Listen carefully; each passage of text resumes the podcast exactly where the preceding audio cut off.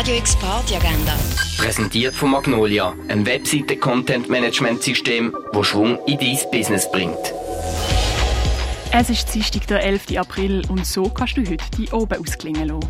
Berlin Ende vom 19. Jahrhundert. Der Alexander Hoffmann ist Ethnologie-Doktorand und im Zug von einer deutschen Kolonialausstellung reist eine Delegation aus Deutsch-Südwestafrika nach Berlin. Professor entwickelt Interesse und widerspricht nach den Begegnungen und Gesprächen mit ihnen sogar den gängigen Rassentheorien.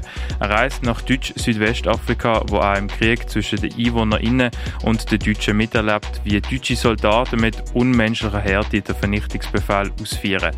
Seine eigene moralische Grenze überschreitet er, wo er einwilligt, seinem Berliner Professor Schädel und Skelett von toten EinwohnerInnen zum Zweck der Forschung zu schicken.